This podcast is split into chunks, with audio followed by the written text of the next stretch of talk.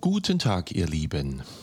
Es gibt vieles in unserem Leben, was wir einfach als gegeben hinnehmen müssen. Was bleibt uns auch übrig? Es ist einfach so. Zum Beispiel, in welchem Land wir mal geboren worden sind oder auch in welcher Zeit.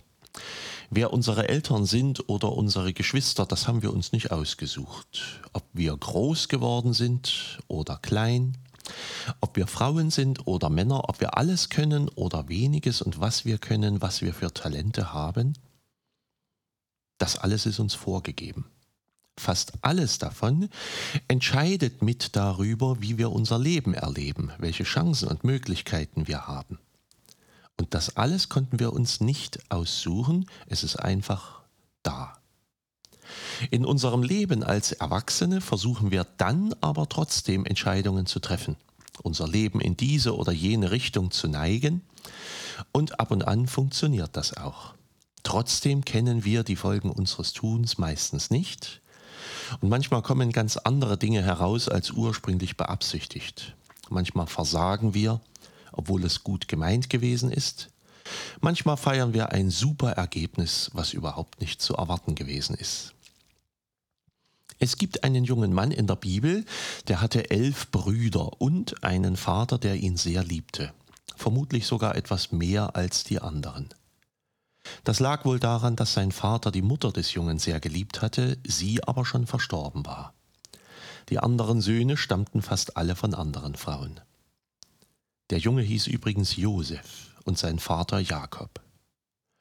Woran merkte man die besondere Liebe des Vaters? Erwähnt wird in der Bibel, dass er von seinem Vater manchmal ein besonders schönes Geschenk bekam. Einmal war es ein schönes Gewand.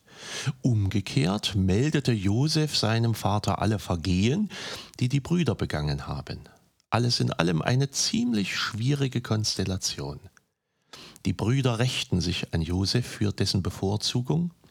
Sie verkauften ihn in die Sklaverei nach Ägypten und erzählten dem Vater, dass Josef tot sei, von einem wilden Tier getötet. Das war das Böseste, was die Brüder tun konnten, gegenüber Josef und auch gegenüber dessen und ihrem eigenen Vater. Josef wurde in Ägypten Haussklave eines hohen Beamten namens Potiphar. Dann landete er unschuldig im Gefängnis. Potiphars Frau war es nicht gelungen, Josef zu verführen, und dafür rächte sie sich an ihm. Vom Gefängnis aus stieg er dann ganz plötzlich zum Vizekönig von Ägypten auf. Es hatte sich gefügt, dass er den Pharao vor einer Hungersnot für ganz Ägypten warnen konnte. Der Pharao war davon so beeindruckt, dass er Josef zu seinem Stellvertreter machte. Das Land konnte sich auf die Hungerzeit vorbereiten mit Josef als Cheforganisator. Und als die Hungersnot dann tatsächlich kam, hatte Ägypten Lebensmittel. Und es fügte sich, dass Josef in dieser Position als stellvertretender Pharao seinen Brüdern wieder begegnete.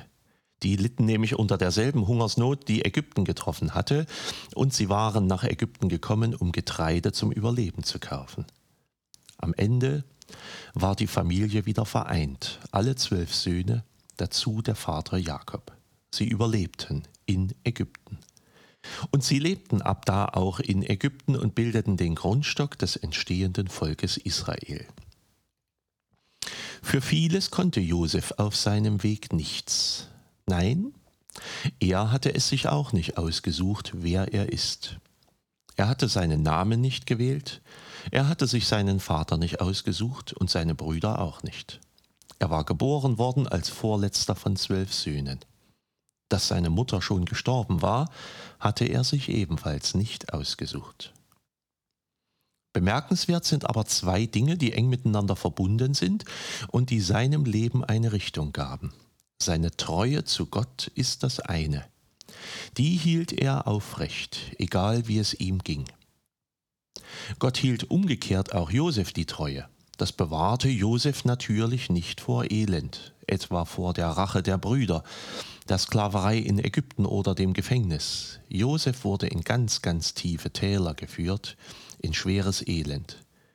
Es ging ihm lange Zeit nicht gut, ihm, der Gott vertraute und von dem es heißt, dass Gott mit ihm sei.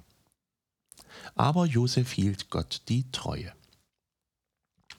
Und das Zweite war die Bereitschaft von Josef, selbst das Beste zu geben, egal wo er gerade war.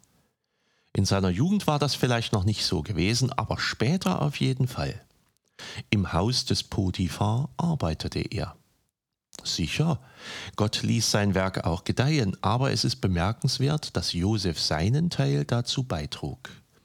Er nahm seinen Herrn nicht aus, er schädigte ihn nicht, sondern verwaltete treu den Besitz des Herrn. Er gab sein Bestes.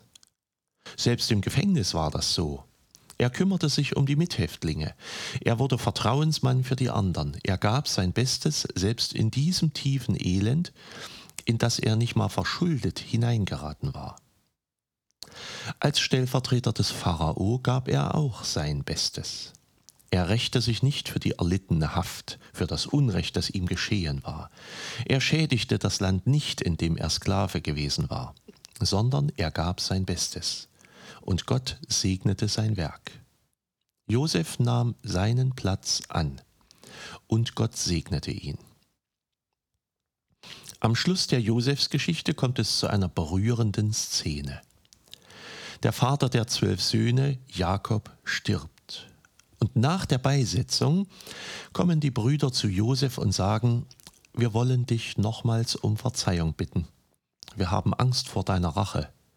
Wir waren böse zu dir und jetzt, wo unser Vater tot ist, könntest du dich doch noch rächen.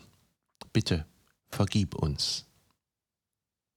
Josef sagte zu ihnen, Habt keine Angst, stehe ich denn an der Stelle Gottes?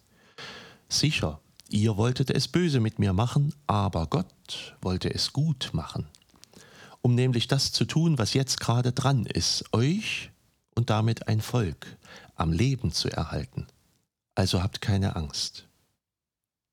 Die Erleichterung der Brüder wird unglaublich groß gewesen sein. Endlich war Friede in der unruhigen Familiengeschichte. Ich wünsche uns allen mal so viel Frieden und so viel Weisheit beim Blick auf unsere Wege. Es ist vieles vorgegeben, keine Frage. Aber auch wir können was geben. Auch wir können unserem Leben eine Richtung geben, auch wir können was tun. Wir können an allen Orten, wo wir sind, versuchen, das Beste zu geben. Und wir sollten auch überall, wo wir sind, mit Gottes Nähe und mit Gottes Segen rechnen. Es gibt keine gottverlassenen Plätze. Vergebt einander und schaut mit Hoffnung auf Gottes Wirken, der aus Bosheit etwas Gutes wachsen lassen kann. Es sind am Ende nicht die Menschen, die die Oberhand behalten. Zustande kommt das, was Gott im Sinne hat, und seine Wege sind gut. Seid herzlich gegrüßt, euer Pfarrer Schurig. Musik